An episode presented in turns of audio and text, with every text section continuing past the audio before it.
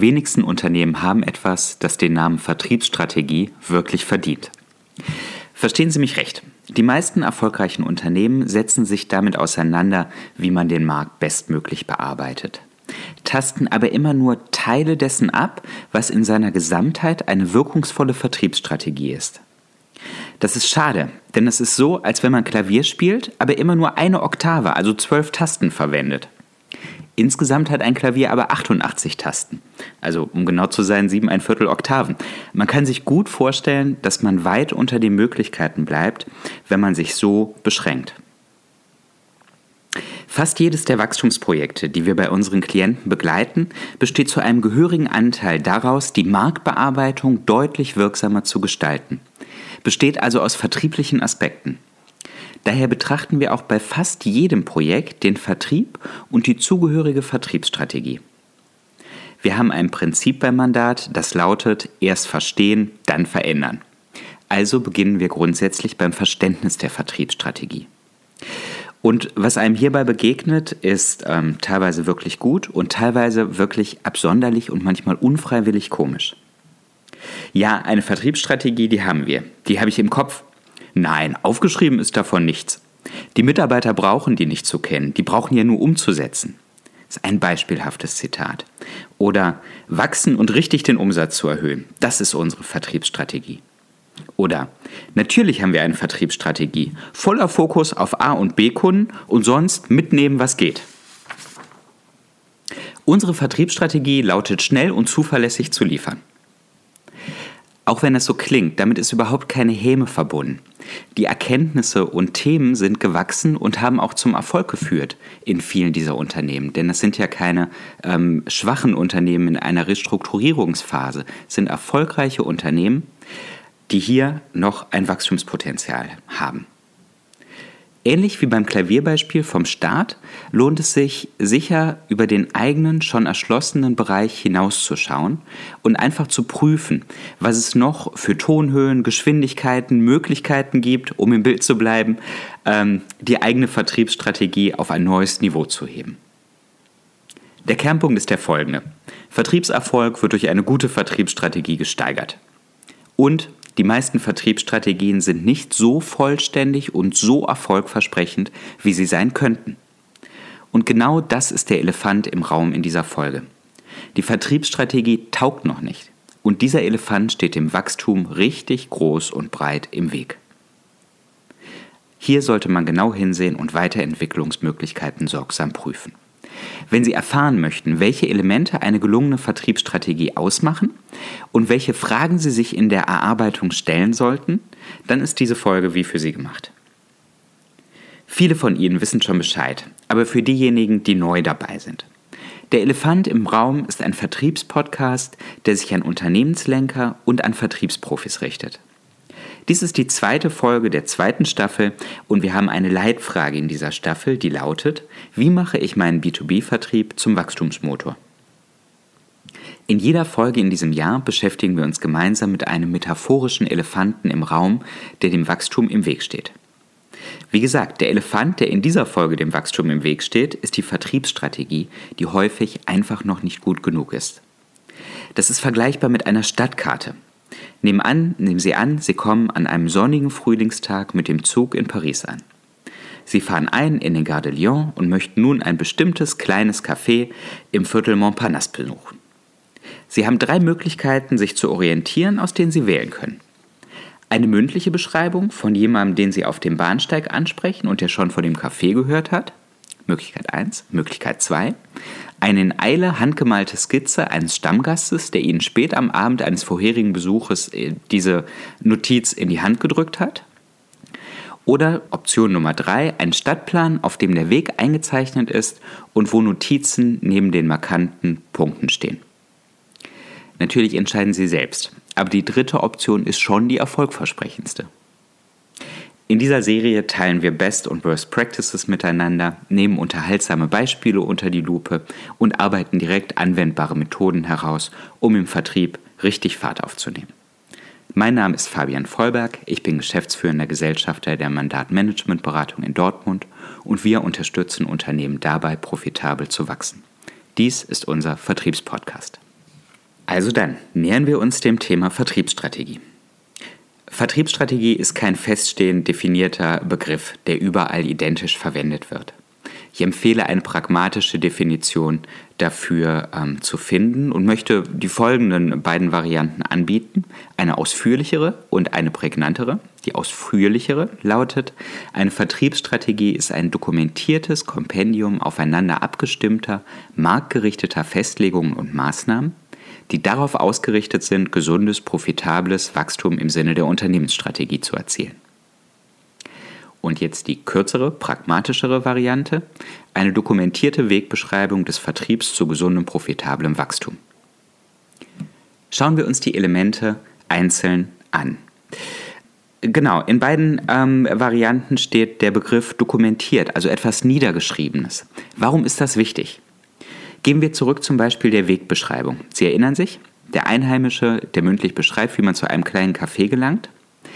Lassen Sie hier zehn Leute mithören, danach aufschreiben, was sie verstanden haben und danach unabhängig voneinander losziehen und dieses Café finden. Sie werden feststellen, wie unterschiedlich das Verständnis und auch der Erfolg beim Erreichen des Cafés ist. Gehen Sie auf Nummer sicher. Sprechen Sie, sprechen Sie auch viel darüber, denn es lässt sich nicht alles niederschreiben und eins zu eins so übergeben. Schreiben Sie es aber auch auf, damit Sie ein gemeinsames Verständnis haben, bei dem Sie in den weiteren Diskussionen aufsetzen. Der nächste Faktor. Die Elemente müssen aufeinander abgestimmt sein. Das ist selbstverständlich, meinen Sie, in einer Vertriebsstrategie? Mitnichten. Wie oft widersprechen sich strategische Ziele zum Beispiel mit dem Vergütungssystem? In mindestens einem Drittel der Fälle, die wir bearbeiten, zahlt das Vergütungssystem nicht direkt auf die strategischen Ziele ein oder widerspricht dem sogar.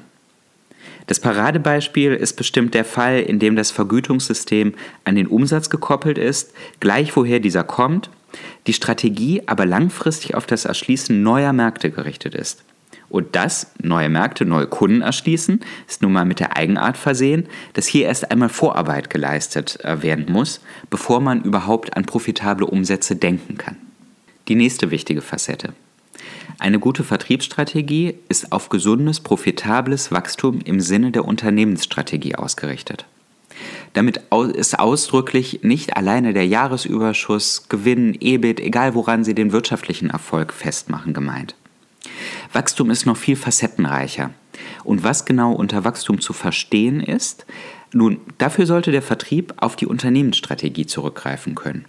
Denn hier sollte definiert sein, welches gesundes, profitables Wachstum gemeint ist, welche strategische Weiterentwicklung angestrebt wird, bei der der Vertrieb eine wichtige Rolle spielt, welche Erwartungen auch an die Vertriebsleistung bestehen und auch welche Rahmendaten ähm, wir berücksichtigen sollten im Vertrieb. Auch dies sollte sich aus der Unternehmensstrategie ergeben.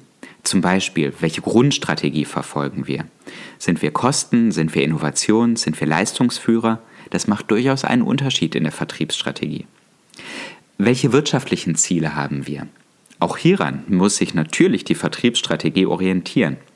Und auch Facetten wie, auf welchen Markenkern dürfen wir zurückgreifen? Eine Vertriebsstrategie ohne Unternehmensstrategie steht immer im luftleeren Raum. Wenn die Vorgabe der Unternehmensführung ist, dass man sich irgendwann in irgendeinem Café in Paris trifft, ist die Wahrscheinlichkeit, dass eine gemeinsame Zielerreichung realisiert wird, verschwindend gering. Das heißt aber auch, ich darf mich als CEO nicht über eine fehlende Vertriebsstrategie beschweren, wenn ich keine Unternehmensstrategie vorgebe, an der sich eine Vertriebsstrategie ausrichten lässt. Kommen wir jetzt zu den Festlegungen, die in einer Vertriebsstrategie getroffen sein sollten. Und einiges davon mag sich aus der Unternehmensstrategie ergeben. Das ist gut so und dann übernehmen wir das und orientieren uns daran. Ich rate aber immer dazu, alle Punkte abzuprüfen und auch nachzuvollziehen, ob sie stimmig und konsistent zueinander sind. Der erste Punkt. Ein Zielbild des Vertriebs. Ein Unternehmen auf, auf ähm, strategischer Ebene braucht eine Vision, an der es sich ausrichten kann. Und auch für den Vertrieb empfehle ich ein Zielbild, etwas kleineres als eine Vision, aber ein Zielbild, das die Vertriebsführung ähm, erarbeitet und festlegt.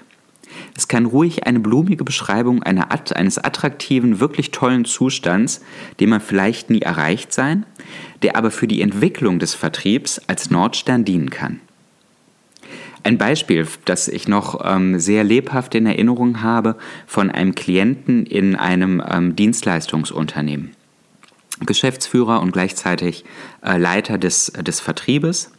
Und er hat es so beschrieben. Und ich zitiere ähm, wörtlich an der Stelle, ich wünsche mir einen Vertrieb, der den größten Teil seiner Zeit den Markt bearbeitet, der wirklich eigenverantwortlich und diszipliniert A- und B-Kunden akquiriert, der neue Wege ausprobiert, wenn sich Dinge als nicht erfolgreich herausstellen und der die ambitionierten Jahresziele Jahr für Jahr durch eine gute Mischung aus verabredetem Tagesgeschäft und kreativen, innovativen Maßnahmen übertrifft. Wenn man diese ähm, Aussage auseinander nimmt, ergeben sich unterschiedlichste Facetten dabei, die es zu vertiefen ähm, gilt, wo es Maßnahmen zu hinterlegen gilt, die, die auch viel mit Mindset, Verhalten und Einstellung zu tun haben. Dinge auch, die in der Führung des Vertriebes dann eine große Rolle spielen. Sie verstehen vielleicht, ähm, worauf ich hinaus möchte. Man könnte über jede einzelne dieser Punkte ähm, ganz, ganz lange sprechen, aber durch diese Zusammenfassung in einem sich gut vorstellbaren Bild äh, hat das Ganze eine ganz große Kraft, erstmal für einen selber, aber auch für das komplette Team, das man mitnehmen möchte. Die nächste Festlegung, mit der man sich auseinandersetzen sollte, betrifft die Zielgruppen und die idealen Kunden. Und damit meine ich beides, sowohl Unternehmen als auch Personen. Die Welt ist voller Möglichkeiten, voller Unternehmen und Menschen, mit denen man über die Themen seines Unternehmens sprechen kann. Das ist toll, weil die Möglichkeiten so vielfältig sind. Das ist aber auch voll Risiko, weil man sich so sehr verzetteln kann. Vertrieb braucht Fokus. Und dafür sollte klar herausgearbeitet sein, welche Zielgruppen insgesamt bearbeitet werden sollen, welche Unternehmen auch ideal als Kunden sein sollen und welche Personen genau man adressieren und gewinnen möchte. Wie sieht mein idealer Kunde aus, wenn ich ihn mir malen könnte? Auf diese Frage sollte man eine gute Antwort haben im Laufe der Erarbeitung einer Vertriebsstrategie. Die nächste Festlegung oder der nächste Faktor, mit dem man sich auseinandersetzen sollte, sehr, sehr früh in diesem Prozess, ist das Thema Bedürfnisse. Wenn man die bildhafte Vorstellung des idealen Kunden hat ähm, und darüber hinausgehender Zielgruppen, gilt es, die Bedürfnisse herauszuarbeiten. Worauf will ich mich konzentrieren? Wo will ich punkten? Über niedrige Preise, das ist fast immer zu billig. Also im wahrsten Sinne des Wortes in diesem Fall. Welche Bedürfnisse befriedige ich genau? Worauf konzentriere ich mich? Und wo bin ich dadurch auch besser als der Wettbewerb? Ähm, Sicherheit könnte ein solcher Faktor sein. Wachstum, Einfachheit, Freiheit. All das sind mögliche Bedürfnisse, bei denen das eigene Unternehmen durch Produkte, Leistungen, Services, einschließlich einer hervorragenden Vertriebsbetreuung, ähm, punkten kann. Und darüber sollte ein gemeinsames Bild bestehen, sodass nicht ein Drittel des Vertriebsteams versucht über den Preis zu verkaufen, ein Drittel versucht ähm, sich an den Bedürfnissen ganz streng zu orientieren und für den Kunden alles möglich zu machen. Und der, der letzte Faktor, ähm, das letzte Drittel möchte über das Thema Einfachheit. Ich mache meinem Kunden alles einfach und versuche es im Unternehmen durchzubringen, äh, koste es, was es wolle, zu punkten. Also hier sollte schon ein gemeinsames Verständnis herrschen. Die nächsten Festlegungen, die man treffen sollte, sind die genauen Produkte, Leistungen und auch hier wieder der ideale Auftrag, die man den Bedürfnissen gegenüberstellen möchte. Also welche genauen Leistungen stellen wir den Bedürfnissen gegenüber? Auch das lohnt sich aufzuschreiben. Und einen Schritt weiter zu gehen lohnt hier ebenso, wenn man es sich aussuchen kann. Wie sieht ein idealer Auftrag aus? Die Diskussion hierüber ist häufig ebenso wertvoll wie das Ergebnis, denn es kommt auch häufig dabei zur Sprache, was man nicht will. Und auch das gilt es im Vertriebsteam ähm, abzustimmen und Klarheit dazu herzustellen.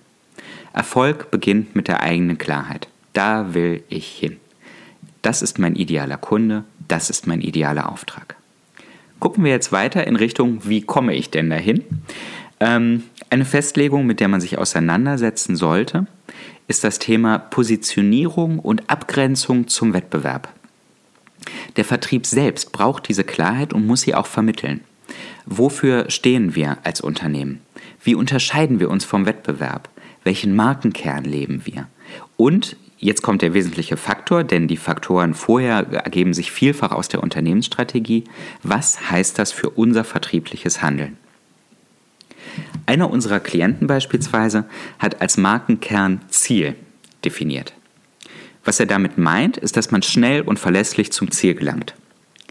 Die tragenden Säulen dabei, laut Definition, sind Eigenverantwortung, Wirtschaftlichkeit in Verbindung mit Schnelligkeit, Innovation und gemeinsames Handeln. Ich weiß nicht, wie es Ihnen geht, aber ich wüsste als Mitarbeiter mit diesem Kompass in den meisten Situationen, was richtig im Sinne des Markenkerns ist. Und das ist insbesondere im Vertrieb, der ähm, eins zu eins Kontakt ja mit dem Kunden hat, ein ausgesprochen wichtiger Faktor. Eine weitere Festlegung, die der Vertrieb braucht, ist das Thema Marktbotschaft. Was möchten wir senden? Und hierbei geht es um Nutzen, Nutzen, Nutzen. Mit welchen Wertargumenten ähm, gehen wir raus? Wie ist der Kunde besser dran, wenn er mit uns zusammengearbeitet hat? Welche Botschaften senden wir dort? Welche Leistungsversprechen geben wir ab? Und welche flankierenden Botschaften möchten wir möglicherweise senden? Der nächste Faktor nähert sich jetzt ähm, immer operativer dem Vertrieb, denn dieser richtet sich, diese Frage richtet sich, orientiert sich am Vertriebsansatz. Welche Distributionskanäle verwenden wir und wie genau bespielen wir diese?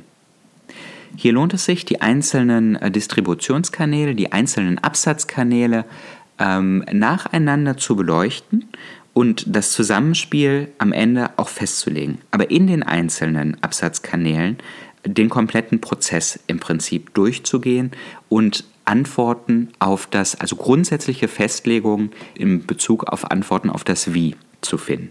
Wie generieren wir passende Leads? Wie erfolgt die Ansprache? Wie kommen wir zum Entscheider?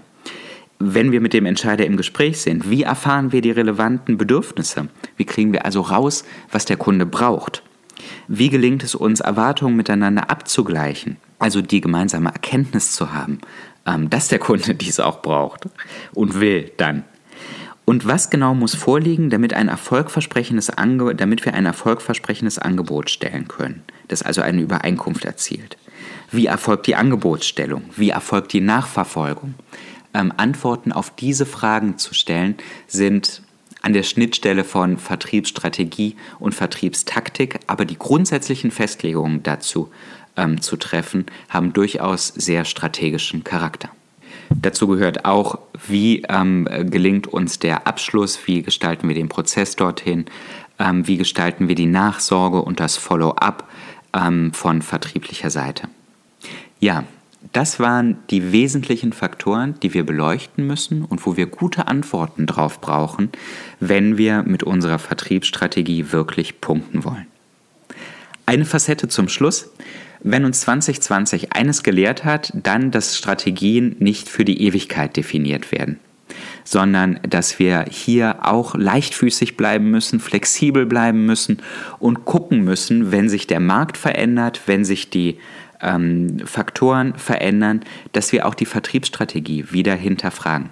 Und dafür braucht es gar kein so einschneidendes Erlebnis wie Corona, sondern zu jeder Strategie gehört auch ein Strategieprozess, in dem sichergestellt ist, dass, äh, ja, dass, dass, die Umsetzung abgeprüft wird, wie weit decken sich denn Strategie und Realität, ähm, wo wir aber insbesondere den Blick in Richtung Zukunft lenken und schauen, wie ist die erfolgversprechende ähm, Vertriebsstrategie für die kommenden Wochen und Monate.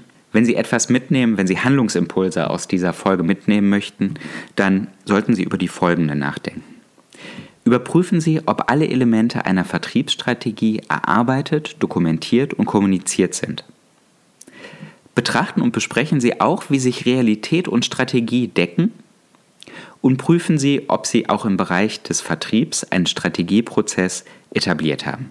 Das war die aktuelle Folge von Der Elefant im Raum. Wenn Sie noch kein Abonnent sind und Ihnen die Folge gefallen hat, schreiben Sie mir eine Mail und abonnieren Sie die Serie gern. Es gibt eine Folge monatlich, geballtes Vertriebs-Know-how. Schreiben Sie einfach an fabian.vollberg.mandat.de Oder schauen Sie auf unserer Homepage vorbei www.elefantimraum.de. Heute haben wir beleuchtet, wie man eine Vertriebsstrategie komponiert sozusagen. Wie man sie spielt, also umsetzt, das besprechen wir beim nächsten Mal. Vielen Dank und genau bis zu diesem nächsten Mal.